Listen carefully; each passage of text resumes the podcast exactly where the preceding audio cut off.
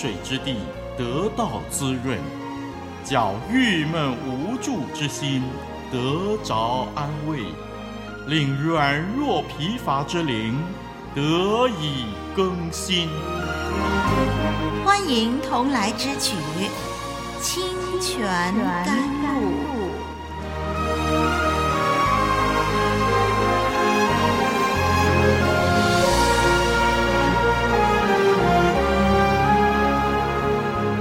听众朋友，欢迎您收听丽文给您主持的《清泉甘露》。我们这一集要研究《创世纪》第二十八章第十到第十五节有关雅各梦见天梯的事情。《创世纪》二十八章第十到第十五节，让我们先把经文读一遍吧。要是您有圣经，请跟丽文一块儿来念。第十节。雅各出了别是巴，向哈兰走去，到了一个地方，因为太阳落了，就在那里住宿，便拾起那地方的一块石头，枕在头下，在那里躺卧睡了。梦见一个梯子立在地上，梯子的头顶着天，有神的使者在梯子上上去下来。耶和华站在梯子以上。说：“我是耶和华你祖亚伯拉罕的神，也是以撒的神。我要将你现在所躺卧之地赐给你和你的后裔。你的后裔必像地上的尘沙那样多，必向东西南北开展。地上万族必因你和你的后裔得福。我也与你同在。”你无论往哪里去，我必保佑你，领你归回这地，总不离弃你，直到我成全了向你所应许的。我们暂时读到这儿。从这段经文所使用的文学技巧，主要是为了表明雅各所看见的异象天梯，激发了他的敬拜。并且呢，还将啊发生这件事情的地方赋予新的意义。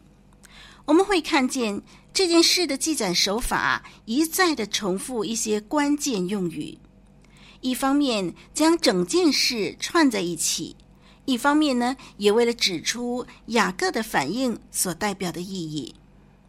雅各在梦中看到梯子立在地上。耶和华立在上面，我们看见“立在”这个同一个动词的重复，暗示了梯子的功能是在于引向耶和华。然后呢，雅各根据他所看到的，就拿他使用的石头立起来做柱子。哎，这个希伯来字的发音呢，就使我们想起前面那两个动词“立在”。啊，柱子跟立在的那个发音很相近的。那么以这样的方式立石头呢，很明显呢，就是雅各想要捕捉他看见耶和华站在梯子上面的画面，并且呢，他希望将这个画面呢永远的树立起来，所以他就拿那块石头立作柱子。我们看见呢，这段经文的叙述方式啊，让我们读圣经的人呢，就将这个焦点呢摆在雅各见到耶和华的意象，也就是呃那个梯子呢指向神而立着的石头呢，就提醒我们这个意象。好，除此以外呢，还有一个字我们要注意，就是“头”这个字了。头这个词的重复呢，也有连接二者的作用。雅各呢，他看见梯子的头顶着天，因此他就浇油在石头上。那块石头呢，是为了纪念这次的事件。这个石头呢，也是他曾经摆在他的头边上当枕头的。所以我们看见呢，哎，在叙述的方式上面呢，“头”这个字的重复啊，还有呢，这个意象的最后一段呢，就有几个关键字啊，在呃第十六到第十七节那里呢，嗯，这个次序上啊，正好和第十一节和十二节颠倒。在第十六节、十七节那里，在次序上正好和十一节、十二节的次序是颠倒的。雅各呢，他先看见梯子顶着天，上面呢有神的使者耶和华在梯子之上。那么后面的十六、十七节呢，就将次序反转了，清楚的写明焦点是耶和华。这个意象最后一部分呢，重复了雅各开始所看到的。然后他就大声的宣告说：“耶和华真在这里，这是神的殿，是天的门。”那么有关于这一段经文，呃，《创世纪》第二十八章十到二十二节，十到二十二节所研究的段落呢，主要的信息啊，就是说呢，耶和华在充满使者的梯子顶部出现之后呢。就向雅各重申对亚伯拉罕的应许，并且呢，进一步的应许啊，神会祝福和保护雅各。雅各呢，就在这个战经当中呢，认识到神的同在，然后就立石头作为纪念，并且这个地方呢，哎，就叫做伯特利。雅各还许愿呢，说假如神真的祝福并且保护他的话，他将要在那个地方敬拜神。在哪里呢？就是在伯特利敬拜神。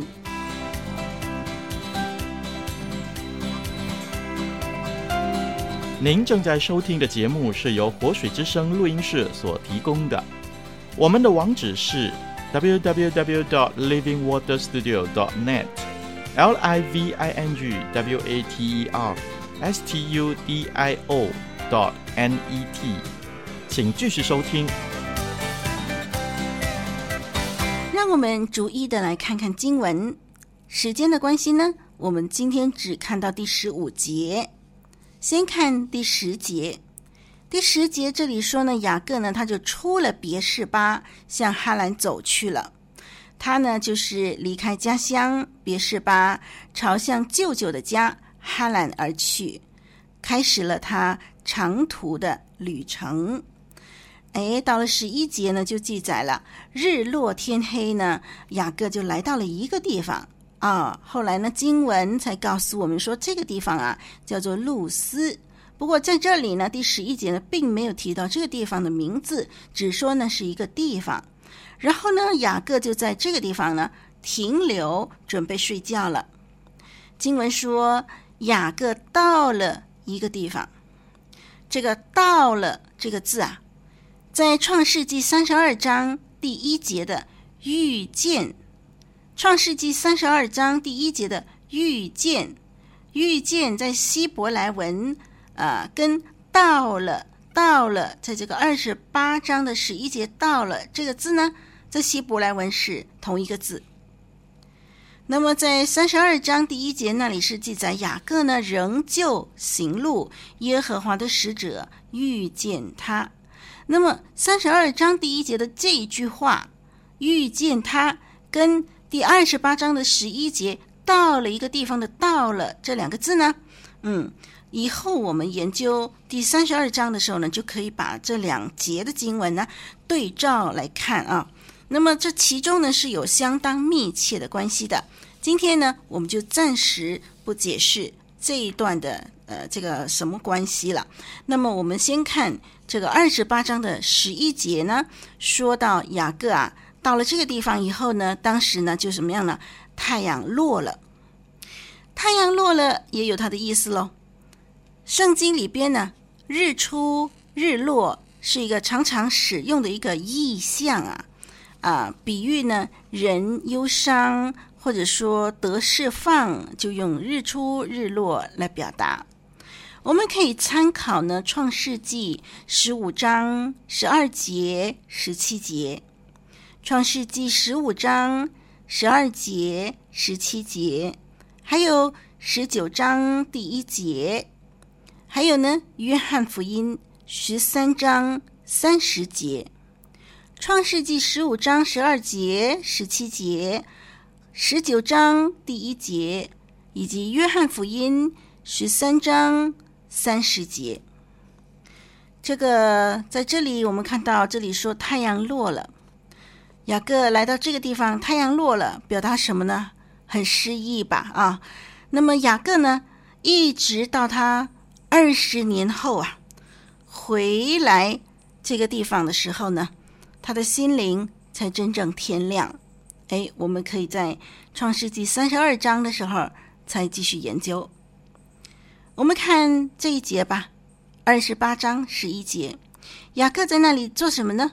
他看到天黑了，准备睡觉了，所以他就随手呢拾起那里的一块石头，枕在头下睡觉。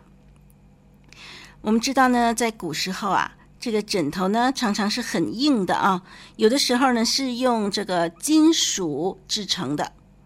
当时的人们呢都习惯睡在地上。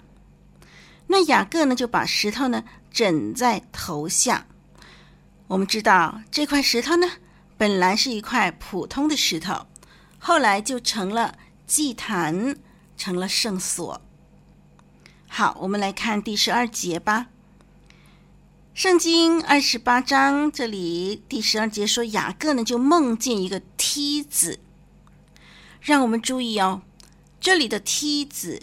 希伯来文 “sulam” 可以翻译为梯子，也可以翻译成楼梯。圣经呢只出现一次，就是这儿。其实楼梯的翻译呢比较贴切，因为呢这里雅各所梦见的梯子呢不是那种我们以为呃有横杠的那种梯子，不是，呃更可能呢是他看到石阶有梯级的。巨型石头做的这种的斜坡，如同在这个梯庙斜坡的石阶啊，这个这个楼梯的顶部呢，直通到天。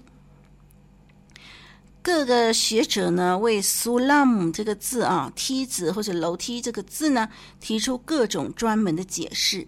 那么其中最值得推荐的观点呢，就是把 “sulam” 这个。字呢，跟米索多波大米的这个庙塔连接起来。Sulam 在阿卡德文同源字呢，呃，similtu 提供这样的一个连接。这个字用来形容连接天堂、地府之间的天梯。那么有使者呢，上去下来。在我们研究的这段《创世纪》二十八章十二节这里呢，说到这个梯子啊，Sulam 呢，它指的就是说这是一个天和地接触的地方，在那儿呢有通路可以通到神那儿去。那么在新约圣经约翰福音第一章第五十一节那里呢，主耶稣就将他自己呢比作通天的梯子。人透过这个通天的梯子，就能够通到神那儿去了。我们来看雅各他的意象，他所梦的做成的这个梦呢，第二个特点是什么呢？是神的使者啊，在这个梯子上呢上去下来。这个神的使者的行动呢，强调了这个地方是一个天与地的轴心。虽然雅各在地上，可是他却能够与天相通。神啊，耶和华愿意做雅各的神。解经家 Driver 说啊，这里的意象呢，象征一种的交流啊，虽然肉眼看不见，却一直在天地之间进行，就是人与神之间的交流。这个意象呢，神的使者向应许的继承人，就是雅各，来传递神的保护的信息。雅各梦见梯子，又看见梯子上面神的使者，哎，告诉他一个很重要的信息，就是神要保护他。那么这个梦，这个意象，第三个特点的中心就是神呐、就是耶和华了。最后我们看到呢，啊，这个。梯子的顶部呢，耶和华站在梯子上面。要特别强调一点的就是说，第十二节、第十三节上半节，哎，我们看见呢，这个叙述的这个手法呢，有一些不一样了。十二节之前呢，我们看见记述雅各的事情的时候，动词都是用过去时态的。比如说，雅各出了别是巴，这个“出”这个字是过去时态啊。然后就向这个哈兰走去啊，这个“走”是过去时态。然后呢，到了一个地方啊，到也是过去时态。然后就在那个地方住宿呢，也是过去时态啊。然后叫他要睡觉的时候，就把这个地上的块石头呢拾起来，这个拾起呢也是过去时态。然后就把这个石头呢枕在头下啊，这个枕呢也是过去时态的动词。以后雅各就躺卧，躺卧是过去时态啊。然后呢，雅各就做梦了，就梦见天梯啊，梦见梦见也是过去时态。所以这个都是在这十二节之前啊。但是哎，我们发现哦，从第十二节开始，我们发现这个记载的这个手笔呢不一样了。第十二节开始呢，一再出现一个字，就是 “hine”。这个 “hine” 呢，这个字啊，可以翻译成“瞧”“看呐、”这样的一一个一个呃感叹词啊。看，你看这样的一个意思 “hine”。那么在十二节呢，就出现了 “hine”，出现两次。在第十三节呢，出现了一次。这个表示说雅各的梦使他非常的惊奇。我们看见这种的叙述手法，我们就可以意识到呢，呃，他在表达一种的心情，好像好像在描写雅各的手啊，哇，高举在半空中，然后嘴巴张开呢，啊、非常惊讶的说：“哎呀，你瞧，你瞧，一个梯子啊，天使，天使，哎呀，你看，你看，还还有耶和华他自己，这样的一种的表达方式，就用这样的一个。”呃，连接词 hine 呢，这样的一个焦点啊，就把它缩小到哪里呢？就把它缩小到这个意象的中心点了。意象的中心点当然就是耶和华了。如果说我们查看原文希伯来文，我们会发现说，嗯，这里的这三个三个句子啊，嗯，它是每一句呢都比前面一句短一点的。第一句呢有七个字。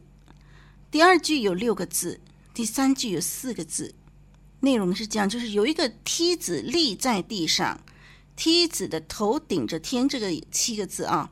有神的使者在梯子上上去下来，这里有六个字。有耶和华站在梯子以上，这里有四个字，在原文是这样组成的。然后我们看见呢，所谓的第一句有一个梯子立在地上，梯子的头顶着天，这第一句呢。它是描写场景，当时的场景。然后第二句呢，就说到有神的使者在梯子上上去下来，这个是什么呢？这个是参与者。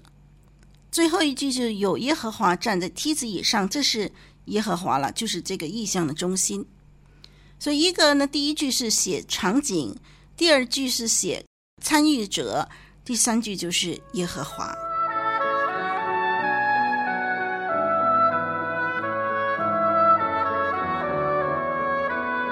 古老的故事，真实的历史，一部述说世界起源的书，《创世纪》，追源溯本，借古喻今。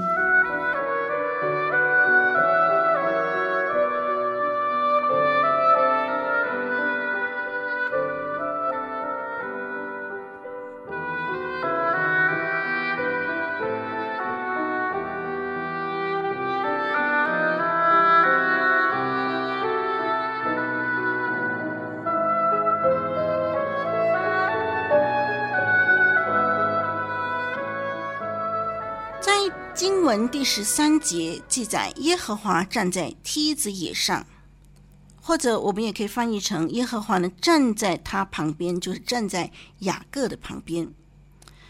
这样的一个记载呢，告诉我们这件事非同小可。神和天上一切都非常的关注这个时候的雅各，甚至呢当中可能还意味着一种的对比。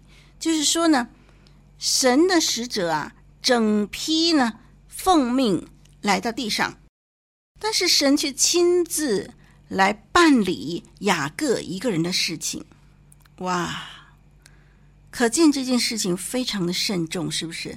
神对雅各的呼召和事情的发展的结果呢，在圣经里边的重要性实在不容忽视，远超过世上邦国的兴衰。神向雅各自我介绍，表明他就是立约的神。神说：“我是耶和华，你祖亚伯拉罕的神，也是以撒的神。”那么这种的呃自我启示的模式啊，神这样的自我介绍呢，在创世纪十五章第七节呃曾经用过，就是用在亚伯拉罕身上，然后也出现在出埃及记二十章第一节，那里是在向以色列人立约的时候。在开始立约的时候，神也是这样的自我介绍，说我是耶和华啊，就是亚伯拉罕的神、以撒的神这样啊。那么这样的一种的自我启示、自我介绍的这样的一个模式呢，贯穿整部律法，特别是在神强调他和子民的立约关系的时候。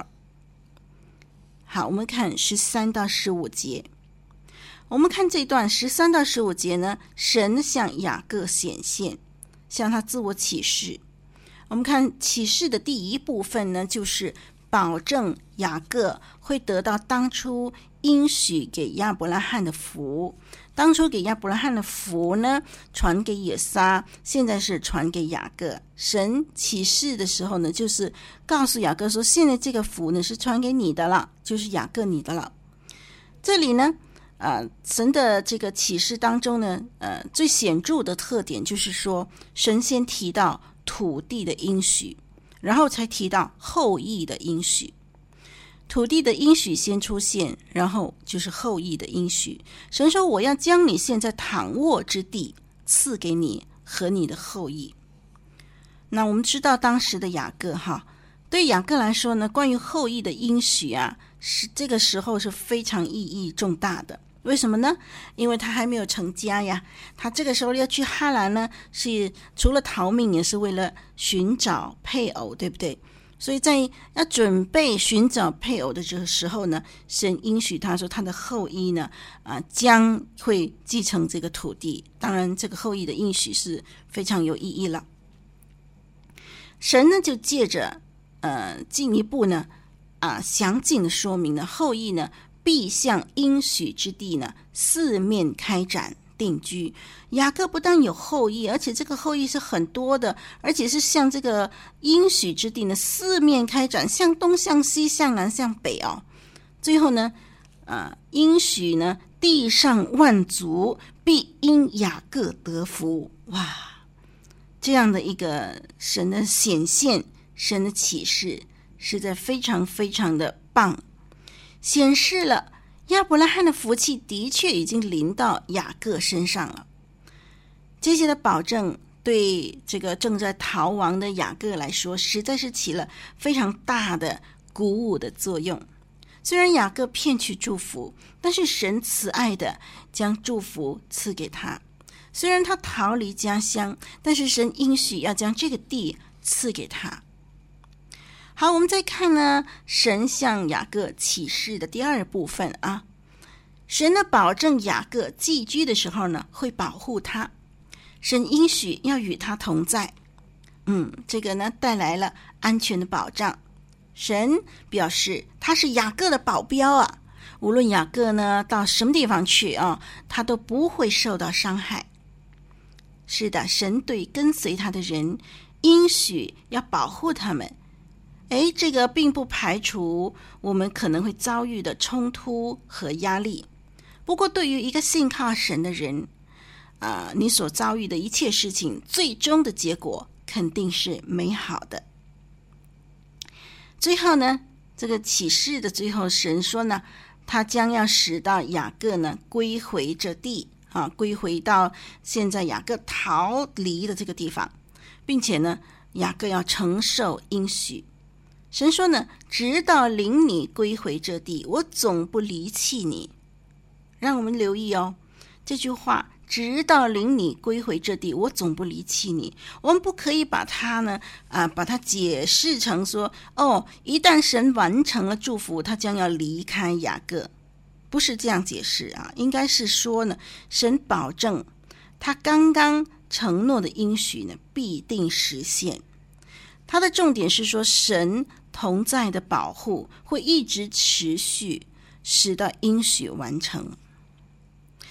今天呢，只要我们一心依靠神，神也一样要看顾我们，与我们同在。好，时间的关系啊，嗯，那我们这一集就停在这儿吧。下一集呢，我们继续研究事情的发展。我是丽文，再会。